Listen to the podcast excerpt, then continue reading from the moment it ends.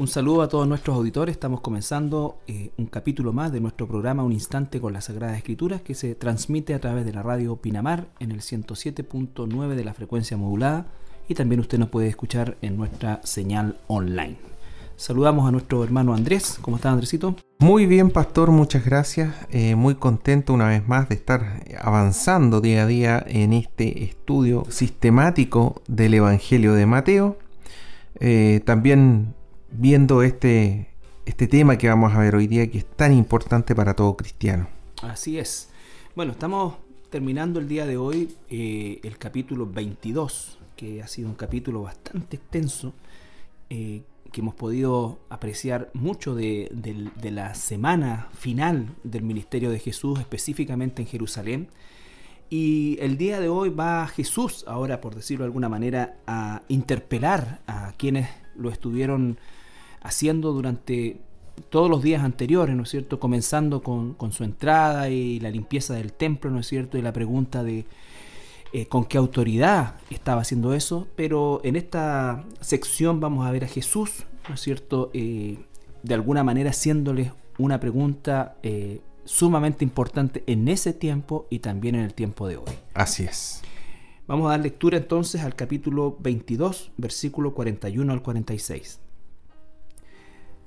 Y estando juntos los fariseos, Jesús les preguntó, diciendo, ¿qué pensáis del Cristo? ¿De quién es hijo?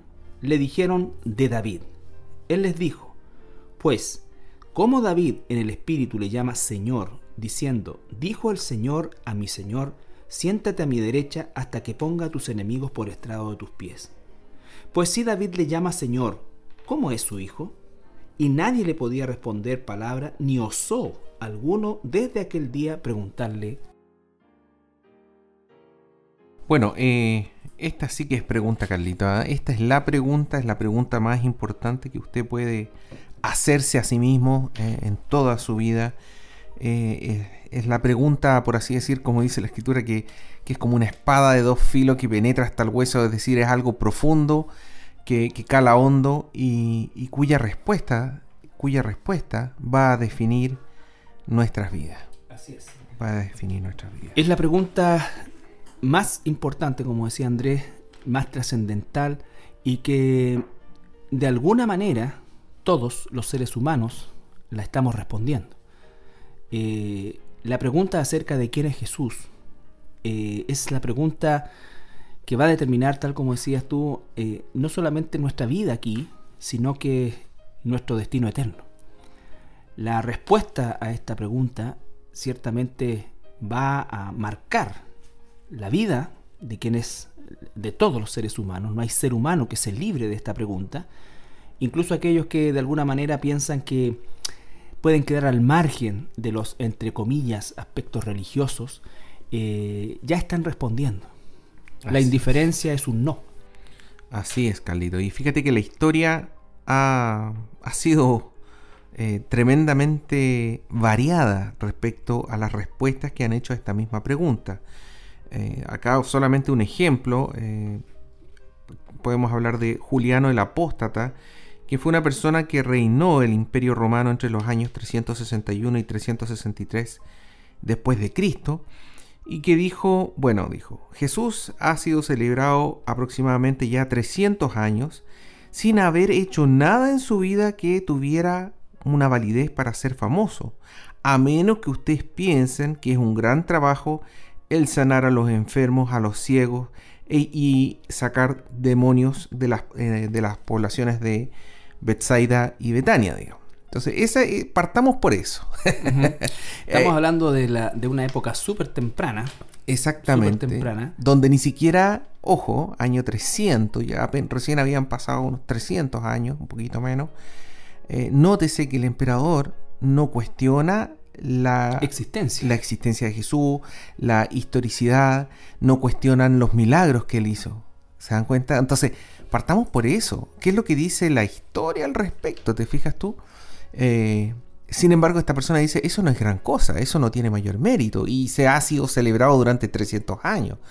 Entonces... Eh, Hay mucho, mucho a favor de Jesús de la declaración de este hombre que sin duda pensó eh, destruir de alguna manera la fama de Jesús o la, la, existencia de Jesús, o mejor dicho, la importancia histórica que Jesús tenía y tiene, ¿no es cierto? Sin embargo, él mismo, a través de su declaración, declara lo mismo que estás diciendo tú, ¿no es cierto? La existencia de Jesús, la corroboración de sus milagros, la corroboración de todo, todo, todo lo que nosotros tenemos en el Nuevo Testamento.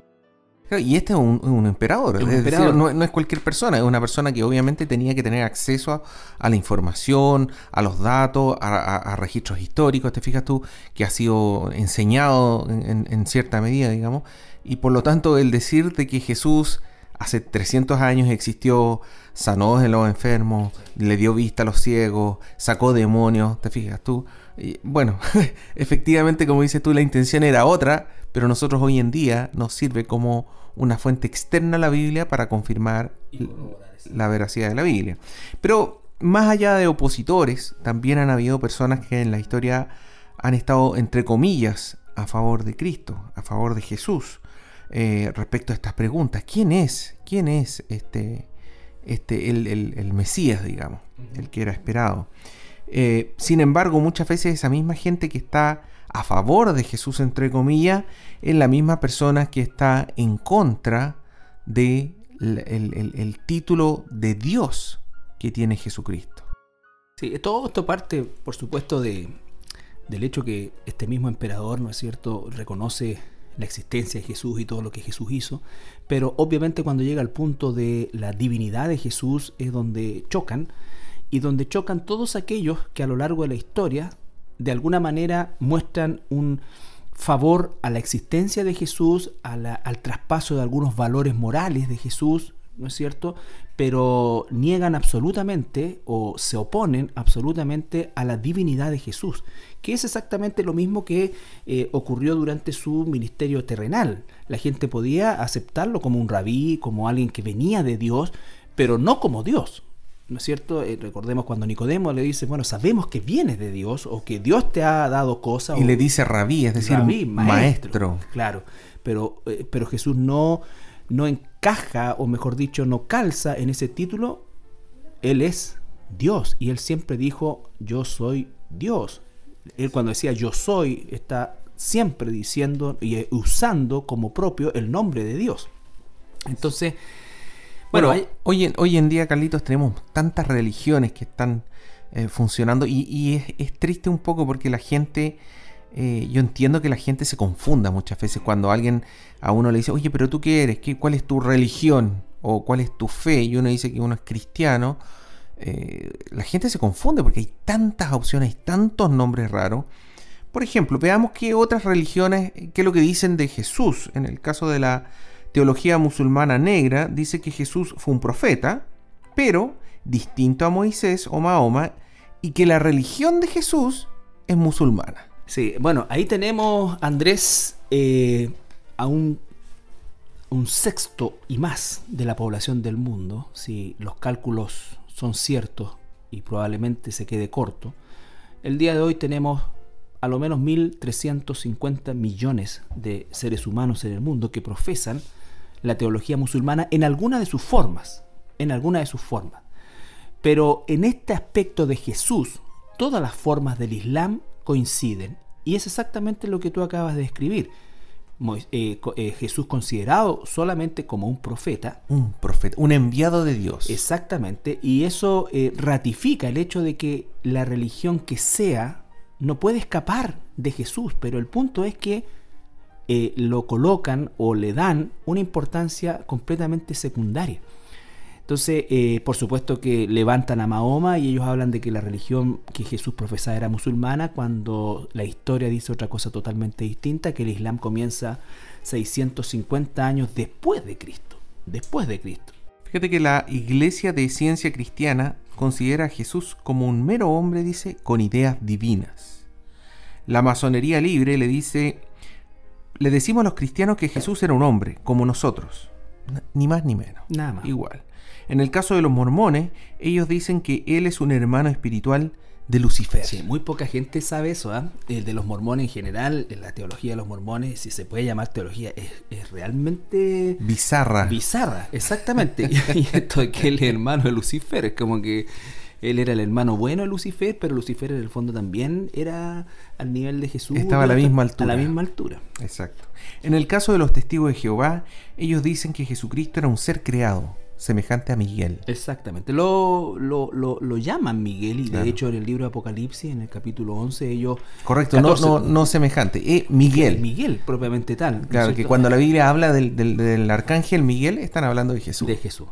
Entonces, y es eh, preocupante porque esta secta ha tenido en los últimos años, digamos las dos últimas décadas en nuestro país, un crecimiento si lo comparamos con el crecimiento del cristianismo bíblico eh, y, del catolicismo, ¿no es cierto?, eh, supera pero ampliamente la tasa de crecimiento. Entonces, vemos que estos testigos de Jehová, que abundan hoy día en nuestro país, en nuestra ciudad también, bueno, ellos están en una posición de que no pueden negar a Jesús, pero lo, ah, digamos, asocian con la figura del arcángel Miguel hasta, ese nivel nomás. En el caso de la, religión Hare Krishna, ¿cierto? Dicen que Jesús era solamente un, gurú. Gurú, como diría. ¿Habrá sabido hacer pan Jesús como Hare Pobrecito. Mira, hablemos de religiones bizarras también, ¿eh? Como decías tú, cientología o la cienciología, cualquiera de los dos nombres, dicen que Jesús logró como hombre llegar a un estado de claridad pero no es no llegó a estar al nivel más elevado de un tetán operante o cetán operante. Ellos tienen una teología, como dices tú, pero totalmente eh, sacada de un, de, un, de un, libro de, ciencia ficción. Sí, ¿Mm? eh, y esta es una eh, secta muy... Y, y, aquí sí que se aplica este concepto de secta, pero de manera total, ¿no es cierto? Ya que es por invitación, nadie dice yo quiero participar en la cientología, ellos eligen personas, tienen todo un ritual de iniciación y bueno, es la religión o la secta eh, más popular dentro del mundo de los artistas, de los artistas, de, la gente de Hollywood.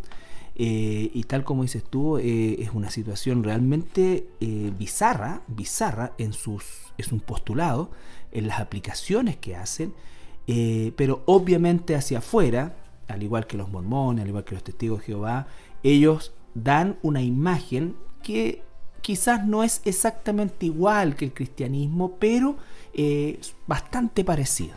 Y no es sí, eh, en el caso de la cienciología, bueno, yo igual estuve viendo algunas cosas y, ellos operan de una manera bien particular, es decir, cuando, cuando tú ya llevas 20 años, 30 años y en la medida que tú vas pagando a la iglesia, ellos te van revelando cuál es, cuál es, cuál es la verdad de su teología, digamos. Y, cuando llegan a la máxima revelación, eh, mucha gente renuncia porque se dan cuenta que no tiene ni pie ni cabeza, digamos. Y, esa revelación máxima fue la que escribió el, fundador inicial, digamos que es un tipo que... Olvídate, el gallo escribía, escribía, escribía libros de ciencia ficción en su trabajo anterior eh, ganaba premios, le, pagaban eh, en base al número de palabras que escribía, entonces era excelente para, inventar cosas, digamos. Eh, ese es el, socio fundador, y el que escribió, digamos, esta revelación, la cual se le va entregando de a poquitito, digamos. Porque si eso lo entregaran de, un principio, la gente no, no iría, digamos. Es un atentado muchas veces cada una de estas cosas y especialmente este tipo de sectas modernas, podríamos decir, eh, o contemporáneas, eh, es un atentado realmente a la inteligencia básica de cualquier ser humano. lo, lo, abismante eh, y lo que no deja de sorprender es cómo la gente engancha con esto y en este caso específico la cientología no estamos hablando de cualquier gente, gente culta muchas veces, preparada, con educación. Con educación. Fíjate que hay una iglesia que se llama la Iglesia de la Unificación, que dice que Jesús, a Jesús aún le falta un nivel de perfección, para lo cual es necesario que se case y tenga hijos perfectos. Entonces hay todo tipo de opiniones respecto a quién es Jesús, qué es y qué no es, ¿te fijas tú?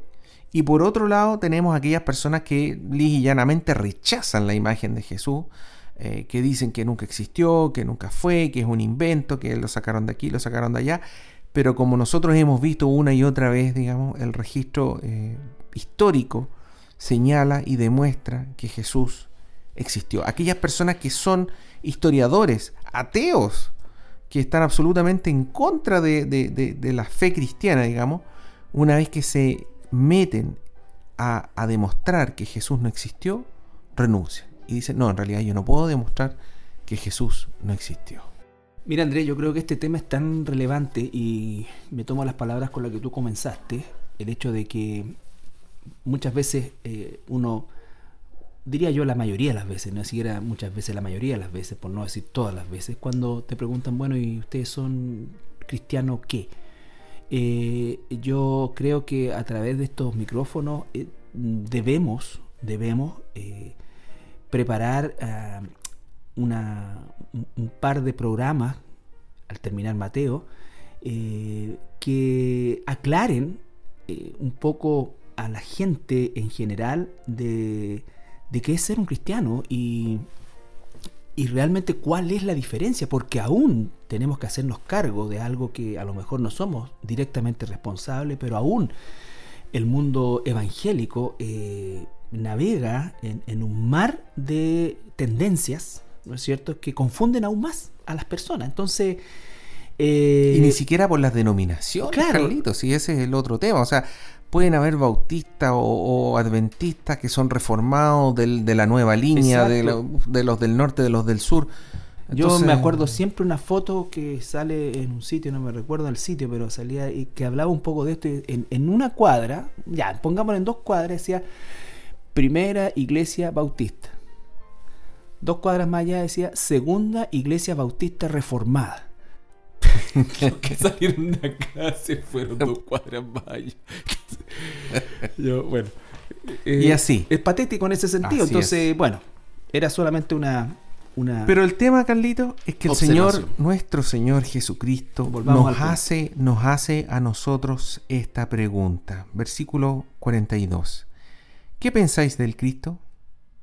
¿Qué pensáis del Cristo? Bueno, esa es una pregunta que eh, las eh, las personas, los fariseos que están escuchando, la van a tomar, o la respuesta la van a tomar en un sentido genérico, porque Jesús no le dice, ¿qué pensáis de mí? como el Cristo, sino que ¿qué pensáis del Cristo? Porque ellos tenían una concepción del Cristo, del Mesías, pero obviamente totalmente distinta a, la que la misma escritura a ellos les había revelado o estaba en la escritura. Eh, entonces la respuesta de ellos es bien rápida.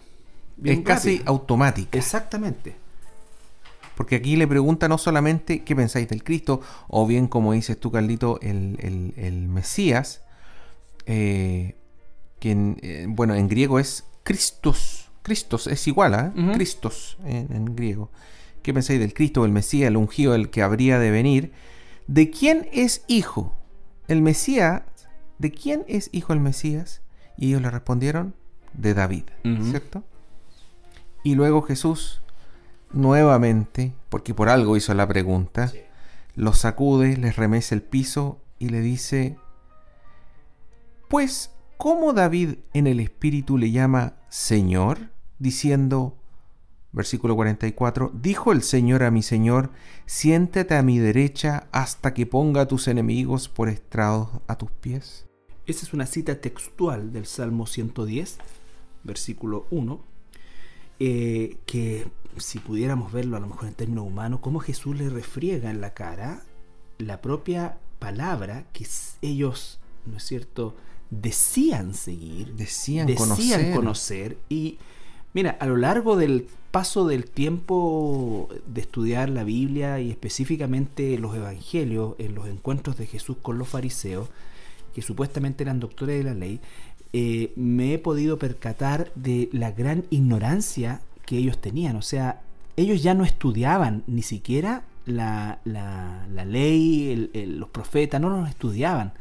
Ellos estaban dedicados solamente a eh, al, trabajo, digamos, persecutor por medio de las leyes que ellos habían inventado, pero ya hace rato que... Las tradiciones y el, el, Mishnah. Y la Mishnah, hace rato que habían perdido eh, el ritmo de... Porque estas eran respuestas, eh, diríamos nosotros, básicas para un maestro de la ley. Un maestro de la ley. Entonces, tal como Jesús le dice a, Nicodemo, ahí mismo en ese pasaje del capítulo 3 en Juan, le dice, bueno, tú eres maestro de Israel y no sabes esto.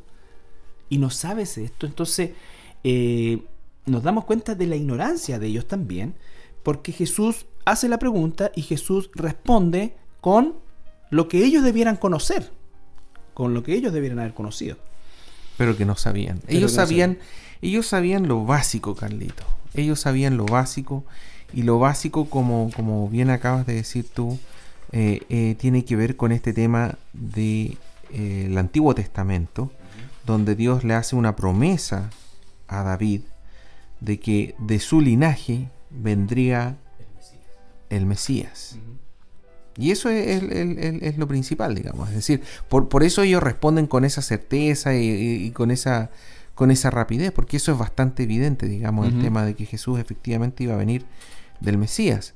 Ahora, esta pregunta que, está haciendo Jesús, eh, obviamente ellos saben que, hay un, que Jesús se estaba autodeclarando ese Mesías. él, se autodeclaraba el Hijo de Dios, no solamente el Hijo del Hombre, el Hijo de Dios, eh, y por lo tanto ellos entendían perfectamente de que si Jesús decía ser el Mesías, él tenía que cumplir con un requisito, y ese requisito era que su linaje tenía que venir de la línea de David. Bueno, en el caso de la genealogía, Carlitos, tú que estuviste en Israel, eh, era, era, muy importante. No sé si seguirá siendo tan importante o, ya no es posible. Bueno, hay dos genealogías. La, antigua, que es la que eh, se corta, ¿no es cierto?, después del exilio y de las distintas dispersiones, pero hay una moderna, podríamos decir nosotros, que se construye a partir de, la investigación de la antigua. Y es así como ellos han estado eh, desarrollando hasta el día de hoy, eh, y lo van a seguir haciendo, eh, el registro justamente para encontrar descendientes específicamente de las tribus de Judá, pero del linaje de David, ¿no es cierto? Y de la tribu de Benjamín, por el tema de Saúl. O sea, ellos todavía están esperando al Mesías. Absolutamente. Entonces, ahí es muy relevante tener quien cumple con este mismo requisito. Exactamente, ¿Ah? exactamente.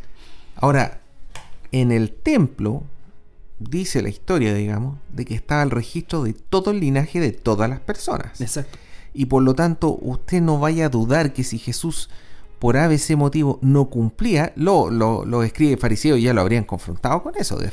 Ya lo Ese registro es el que justamente dicen que se perdió y se destruyó eh, en, la en, la destrucción, valga la redundancia, por parte de los romanos en el año 70 después de Cristo. Pero tenemos la escritura, la escritura nos da el linaje de Jesús desde Adán, ¿no es cierto? Eh, pasando por David hasta su nacimiento eh, en Belén en el libro, el, Evangelio de Mateo está orientado a evangelizar judíos. Y por eso en Mateo capítulo 1 comienza, como dices tú, Carlito, justamente con la genealogía de Jesús. Porque para los judíos era fundamental. Era fundamental. O sea, si tú me vas a decir que tal o cual persona es el Mesías, primero dame su genealogía. Porque si no, ya, ya, partimos mal, digamos. ¿Te fijas tú? Y lo que nosotros podemos leer, además, eh, lo que hemos estado leyendo nosotros, Carlito, cuando, cuando Jesús, eh, en el caso del, de la entrada a Jerusalén, a Jerusalén ¿cierto? Esta entrada triunfal, Mateo 21, 9. 9, ¿cierto? Dice, y la gente que iba adelante y la que iba detrás aclamaba diciendo, Osana al Hijo de David, bendito el que viene en el nombre del Señor, Osana en las, alturas. Así es. Entonces le estaban dando el mismo nombre que en el Antiguo Testamento se le estaba dando al Mesías. Bueno, eso hizo el, arder la, sangre de, los, de los fariseos, ¿no es cierto? Porque la gente de manera espontánea comenzó a proclamarlo como quien realmente era, el Mesías. Mateo 20:30 dice, un poquito antes, y dos ciegos que estaban sentados junto al camino, cuando oyeron que Jesús pasaba, clamaron diciendo, Señor, Hijo de David, ten misericordia de nosotros. Mateo 12, 22 al 23 dice, el endemoniado. Entonces fue traído a él un endemoniado, ciego y mudo, y le sanó de tal manera que el ciego y, y mudo veía y hablaba. Y toda la gente estaba atónita y decía, ¿será este aquel hijo de David? Bueno, la nación de Israel ha vivido toda su historia, toda su historia, eh, con la promesa mesiánica, desde la destrucción de, del templo por los babilonios y la dispersión o el, cautiverio babilonio de los judíos, de la tribu de Judá específicamente, el regreso de Nehemías y la restauración de la nación de Israel como tal, la nación de Israel ha vivido esperando a su Mesías. Si uno pudiera hacer un estudio respecto a los falsos Mesías que se han presentado a lo largo de la historia de Israel, eh, tendría una lista bastante larga. Al punto que ustedes recuerdan cuando eh, los, eh, los discípulos son tomados, arrestados, ¿no es cierto?, por proclamar el nombre de Jesús y Gamaliel hace salir a los, a los discípulos y entonces él dice, hermano, a lo largo de la historia han venido esto, viene esto y no, vino este y no era, vino este y no era. Entonces, nosotros dejemos, porque si no es,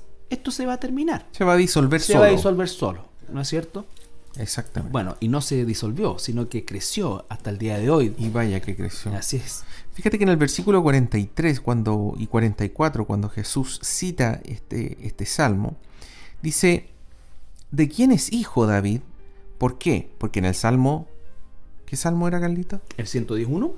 En, en el salmo 111, ¿cierto? Que era un salmo muy conocido por el pueblo de, los judíos, digamos.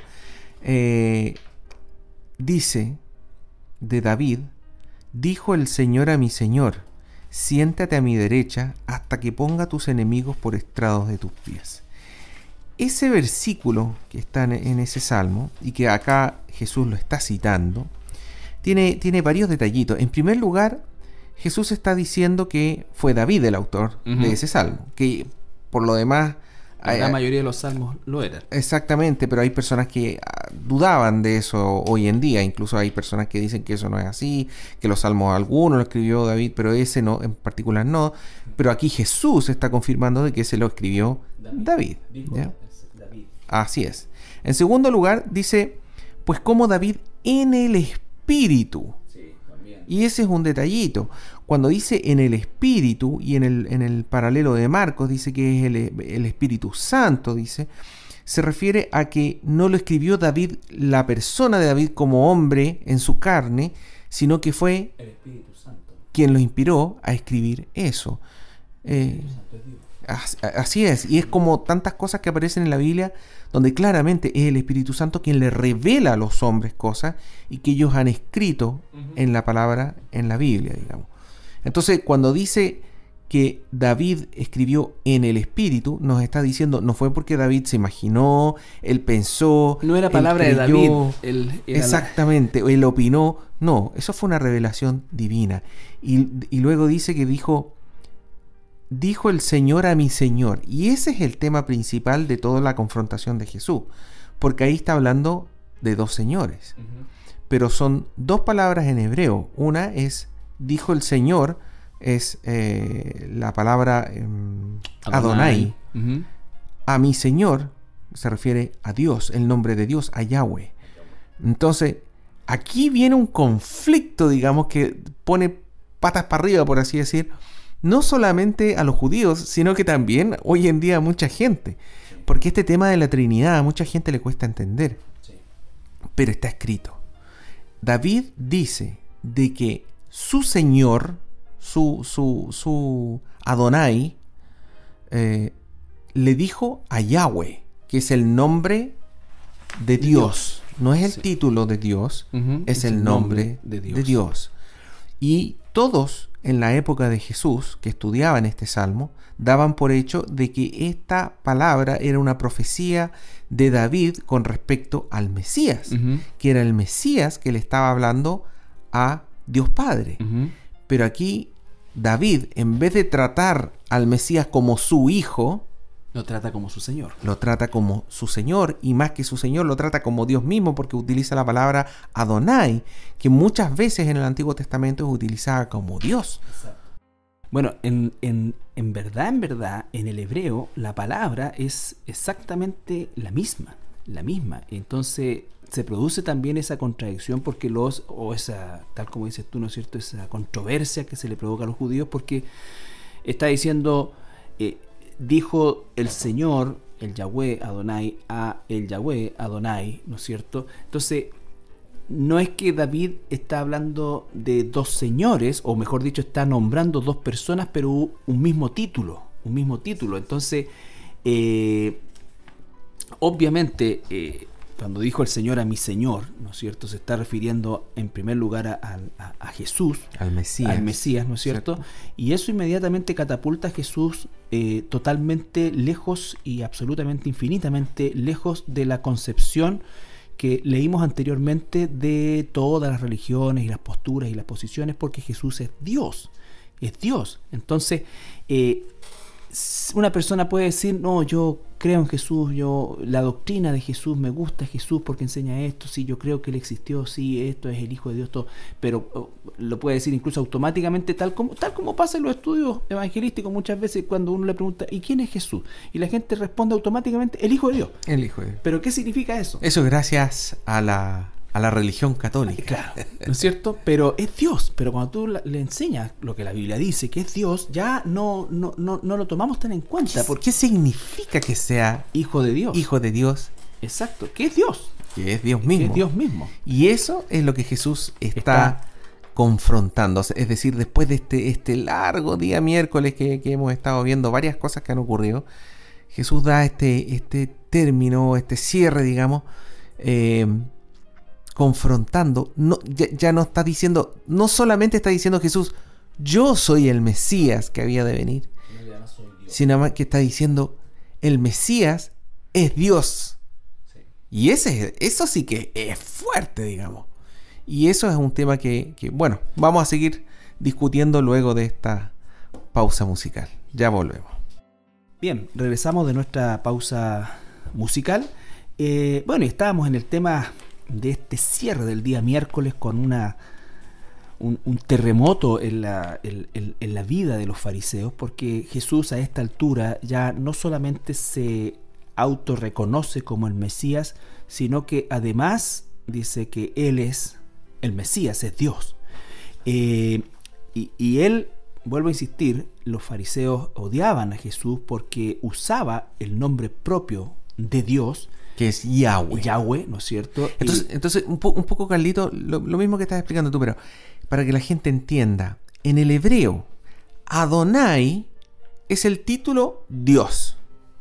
Y en el hebreo, Yahweh es el nombre de Es el nombre personal de Dios. Es como si usted, en el caso de la realeza, habla del rey Juan Carlos, por ejemplo. El rey es el título y Juan Carlos es el nombre personal. En el Antiguo Testamento, ¿cierto? Adonai es el título, Dios, y Yahweh es el nombre. Y en el caso del Salmo 110.1 utiliza ambas. Dice, dijo Adonai a Yahweh. Y ahí, hasta ahí nomás lo, hasta quedaron ahí, digamos. O sea, ¿cómo es posible si Adonai es Dios? Y Yahweh es el, nombre personal. Entonces, ¿cómo me está diciendo que dijo Dios a Jehová? Esa sería la traducción al, español. Entonces, ahí es donde Jesús... Eh, porque podemos escuchar todas estas opiniones, pero el tema es quién dice Jesús que Él es. Exactamente. Nosotros vemos que esta expresión Hijo de Dios, si pudiéramos nosotros eh, llevarla al plano de, las declaraciones de, de, testigos dentro de la Escritura, bueno, tendríamos que pasar desde Satanás hasta la propia declaración de Jesús ante el Sanedrín, cuando el sumo sacerdote le pregunta, bueno, ¿eres tú el Hijo del Altísimo? Ya no le dice, ¿eres tú el Mesías? Sino dice, ¿eres tú el Hijo del Altísimo? Y Jesús responde, Yahweh, yo, soy.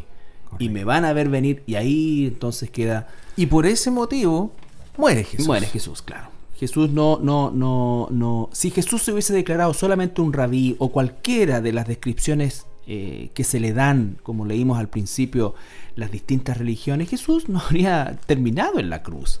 ¿Me entiendes? El, el, por eso es que el punto de la pregunta, ¿quién dice la gente que soy, que le hace el Señor en Mateo 16, que lo vimos también tiempo atrás, es, es fundamental porque cuando Pedro responde, dice, al igual que el tema que estamos viendo acá de David en el Espíritu, dice, Jesús, cuando Pedro responde correctamente, tú eres el Cristo, el Hijo del Dios viviente, y el Señor Jesús le dice, bienaventurado eres Pedro, porque esto no te lo reveló una persona carne y sangre, sino mi Padre. Entonces eh, vemos mi Padre. Eh, entonces es una revelación celestial. El reconocer a Jesús como quien es Dios, el Hijo de Dios, el Mesías, el Adonai, el Yahweh, es un acto de la voluntad de Dios también, porque humanamente nosotros no vamos a reconocer al Señor Jesús como quien es. Esta gente, ¿no es cierto?, tenía, no tenía respuesta, esta gente no tenía la forma de eh, confrontar la sabiduría de Jesús, sencilla pero tan profunda a la vez, porque exactamente la sabiduría que Jesús tenía era una sabiduría no del mundo. Y hoy en día, Carlitos, en el mundo es, tan común encontrarse con la gente que dice, eh, oye, ¿tú de qué religión o fe? No, mira, yo creo que todas las religiones es lo mismo. Yo creo que todos van por un mismo camino. Y justamente son este tipo, es este punto en particular el que no permite que eso sea verdad. Tú no me puedes decir de que el cristianismo es la misma, región, es la misma religión que los musulmanes. No me puedes decir que es la misma religión que los budistas. Pregúntale a un musulmán, pregúntale a un budista quién es Jesús. Y desde ese momento en adelante tú ya no puedes decir que son la misma religión. Exactamente. Porque los cristianos dicen que Jesús es Dios. ¿Por qué? Porque lo que acabamos de leer. Jesús dijo, yo soy Dios, ni más ni menos. No me digan que yo soy una buena persona, me puedes decir que yo soy un buen maestro, me puedes decir que yo soy el máximo ejemplo de la bondad y sabiduría en, la historia humana, pero él dice, no, no basta con eso. Yo soy, incluso, no basta con que me digan el Mesías, el ungido, el que había de venir, ni siquiera el, el Hijo del Hombre. No, yo soy Dios. De Yo hecho, soy Dios mismo. Eso es tan importante y el poder del nombre de Dios, porque la palabra Jesús o el nombre Jesús es, viene de Josué o eh, Yahshua, Yahshua, eso es, ¿no es cierto? Que significa Jehová salva, Yahweh salva. Yahshua, ¿no es cierto? Jesucristo, Yahshua, Cristo, Jesucristo, el Mesías, lo que está diciendo es Jehová salva por medio de su Mesías. Pero el Mesías dice que Él es Yahshua. Él es Jesús. Él es Jesús. Él es Jesús uno, Dios. Uno de los nombres proféticos del Mesías era Emanuel. Exacto, en Isaías. ¿Qué quiere decir Dios con nosotros. Entonces, ¿de qué estamos hablando? Jesús dice que Él es Dios, ni más ni menos. Y eso es lo que le exige de ti y de mí todo el Nuevo Testamento, lean todas las cartas del Nuevo Testamento, comienzan diciendo y dándole toda la honra a Jesús y lo nombran como su Señor. Y ese título Señor es Dios. Exacto. Y en la palabra ahí es la palabra curios. Curios. cierto? Curios, que es, la, misma palabra que se. Bueno, no la misma palabra, pero el, el mismo título, digamos, de, de Adonai o de Señor, de Dios no, no, no, no. Por eso es que la, la el cristianismo primitivo, ¿no es cierto?, eh, morían como en, mucha cantidad porque se negaban a llamar curios al César. Así es, así es. En el fondo, cuando Jesús está citando el Antiguo Testamento, en el Antiguo Testamento donde dice, donde decía Adonai, Jesús en griego dice curios. curios. Por lo tanto, todo el Nuevo Testamento, cada vez que dice Curios y un creyente habla de Curios, está hablando de Adonai, del Antiguo Testamento, que era Dios. Dios. Entonces, ese es el tema cuando la gente dice, no, si mi Señor, uno, uno como que se olvida también, Carlito, pero en el fondo uno está hablando de Dios. Cuando dice mi Señor es mi Dios. lo que pasa es que aquí tenemos nosotros la riqueza literaria del idioma original y todo estudiante de la Biblia, no necesariamente y no solamente eh, un pastor, un maestro, un anciano, eh, todo estudiante de la Biblia debe de alguna manera conocer palabras claves de los idiomas originales, porque para nosotros, por ejemplo, Señor eh, es una palabra bastante, es una palabra de respeto, si se quiere, ¿no es cierto? Pero no llega al nivel de lo que realmente es Curios o Adonai. Claro. Entonces, eh, ese es el tema. es el tema. Y es una semántica que uno dice, bueno, pero una palabra a otra. Pero es que es una tremenda palabra, porque justamente, porque Jesús murió por autodenominarse Dios. Y por eso murió. Entonces no es una semántica así nomás. No, es una semántica tan importante que Él murió por eso. Por esa semántica, digamos. Entonces, bueno, hay gente que también dice que lo que hemos hablado tantas veces, digamos que Jesús era un, líder, era un sabio, era un buen maestro, etcétera, digamos, era la, máxima representación del bien. Sin embargo, mucha de esa gente no acepta que Jesús es Dios. Ahora, ¿qué dijo Jesús? Jesús dijo, yo soy Dios. Por lo tanto, si tú no aceptas que Jesús sea Dios, tú estás diciendo que Jesús es un mentiroso. Y esas son las opciones. Si alguien me dice a mí, ¿sabes que yo no creo en Jesús porque Jesús es un mentiroso? Así que no creo nada de lo que dijo. Yo estoy perfectamente de acuerdo. Para mí tiene lógica lo que está diciendo Exactamente. Esa persona. Tiene toda la lógica. Pero si tú me dices que Jesús era bueno, eh, eh, era un buen maestro, una buena persona, la máxima representación del bien, pero me dices de que él mintió, porque él dijo que era Dios. Todo lo otro que ha invalidado. Todo lo otro es malo. Por lo tanto, o era Dios o era un mentiroso, y la tercera opción que siempre se da, o era un loco. Loco, claro. Estaba con varios tornillos sueltos en la cabeza. Esas son las tres opciones. No hay término medio. Y eso es lo, que, lo tan cortante y filoso de la palabra, digamos, que no nos permite tomar eh, eh, estas escalas de grises, digamos, intermedias. No, o sea, Jesús, desde el momento que dice que es Dios, o lo acepto o lo rechazo. Exacto, y esa es, e, e, esa es la, esencia del cristianismo. El cristianismo no puede negociar eh, la posición de Jesús eh, bajo ningún punto de vista. El cristianismo bíblico nunca, nunca, nunca va a, a sentar las bases de, la enseñanza o de la aceptación, ¿no es cierto? Eh, cuando una persona, tal como dices tú, se declara creyente en Jesús, pero que no considera que Jesús es Dios, porque eso es una dicotomía, es una aberración, y eso es peor que aquellos que, tal como decía, ¿no es cierto?, niegan abiertamente que Jesús no le creen, es un mentiroso y lo que sea.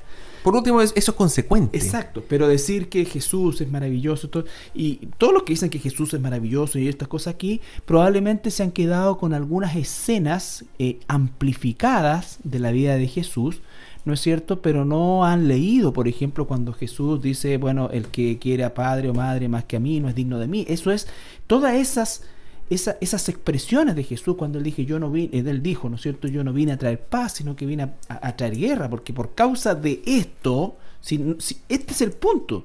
Porque si tú dices, mira, Jesús fue un buen maestro, yo te digo, sí, en realidad Jesús, yo creo que fue un maestro, y, y, entonces no tenemos problema con eso, porque bueno, tú piensas de Jesús como quieres, yo pienso de Jesús como quiero, y entonces no hay problema. Pero cuando tú tomas el nombre de Jesús y tomas la postura única aceptable para Dios que Él no solo es el Mesías, sino que es Dios, entonces automáticamente tú vas a ver, en primer lugar, cómo se desfigura el rostro de quien tiene al frente y no puede ya tener comunión con, contigo. Bueno, hay personas que, por ejemplo, yo le, le hemos hablado y hemos estado súper bien, pero hemos llegado a aquel versículo donde dice, yo soy el camino, palabras de Jesús, yo soy el camino, la verdad y la puerta. Nadie puede llegar al Padre si no es por mí. Es decir, totalmente excluyente, único. Por eso es que no podemos meter ahí el budismo, ni, ninguna otra de estas. Oye, el, budismo, por otro lado, es excluyente también. Los musulmanes son excluyentes. El cristianismo también es excluyente. Entonces, que tú me digas que los tres o más son del mismo camino. Oye, Andrés, es una contradicción total. lo que estás diciendo es tan real que la gente que habla del Islam y el Islam moderado, no moderado, no tiene idea. No existe tal cosa. No existe tal cosa. No, pues es como un cristianismo a mi medida. A mi, eh, claro, todos esos que se llaman musulmanes moderados son el mismo que el cristiano a, mi manera. Y esa cosa no existe. Eh, o sea, fíjate que de la misma manera que uno respeta más al ateo que dice, mira, de frentón yo no creo ni esto ni esto, realmente yo, yo respeto más a los musulmanes extremos porque son consecuentes por último con lo que dice su palabra. Yo estoy totalmente en contra con lo que hacen y, lo que dicen, pero son súper consecuentes con su libro santo. La expresión máxima del verdadero Islam es el Estado Islámico. Esa es la expresión máxima y correcta del Islam. Entonces, cuando hablamos del cristianismo, obviamente en, un extremo totalmente distinto, pero cuando las personas dicen, mira, yo soy cristiano, pero no hay problema que esta persona, yo igual creo y cada persona tiene derecho a creer lo que crea. Tiene derecho a creer en lo que crea, en lo que quiera, sí, pero tiene que asumir las consecuencias. Porque creer que Jesús es solamente una buena persona que vino a dejar una enseñanza moral, eh, tiene como consecuencia el infierno. Porque la única forma de nosotros realmente relacionarnos con Dios por medio de Adonai, su Hijo, nosotros lo que hacemos es reconocer por medio del Espíritu Santo, tal como lo hizo David, tal como lo hizo el apóstol Pedro, ¿no es cierto? Inspirados por el Espíritu Santo, reconocer que Jesús es Dios. Es Dios. Es Dios. Y no solamente Dios, lo que dice también en el versículo 44, dice que siéntate aquí a mi, derecha, le dijo Dios Padre, ¿cierto? A Dios Hijo, hasta que ponga a tus enemigos por estrados de tus pies. No solamente le está dando el lugar al lado, le está dando la misma eh, importancia, el mismo lugar de honra, sino que además dice que Él va a colocar a los demás a los estrados de Jesús, a los pies de Jesús, que es una señal eh, eh, por así decir, simbólica del dominio absoluto, sobre todo, todo ser, dice, todo lo que están arriba, en el cielo, abajo, en la tierra, en el mar, debajo de la tierra, sobre toda la creación. Va a estar debajo de los pies de Adonai, de Jesús. Y esto era muy fuerte para, para los eh, para, la gente de la época, porque una de las acciones que, hacían los conquistadores cuando llegaban a un lugar, lo conquistaban, era pescar al rey de turno de ese lugar, ¿no es cierto? Y lo exhibían y le ponían el pie en la cabeza, ¿no es cierto? Y esa era la señal más clara del el dominio completo y absoluto del territorio conquistado. Entonces, la, escena nos demuestra que Jesús efectivamente es Dios y que Él es el soberano de todo, de todo, y que tal como dice la Escritura, ¿no es cierto?, Él ejercerá un juicio y ese juicio pasará por una sola cosa, por una sola cosa. Si nosotros hemos aceptado que Jesús es Dios. Ahora, Carlito, si yo acepto que Jesús es Dios, eso va a tener consecuencias en mi vida.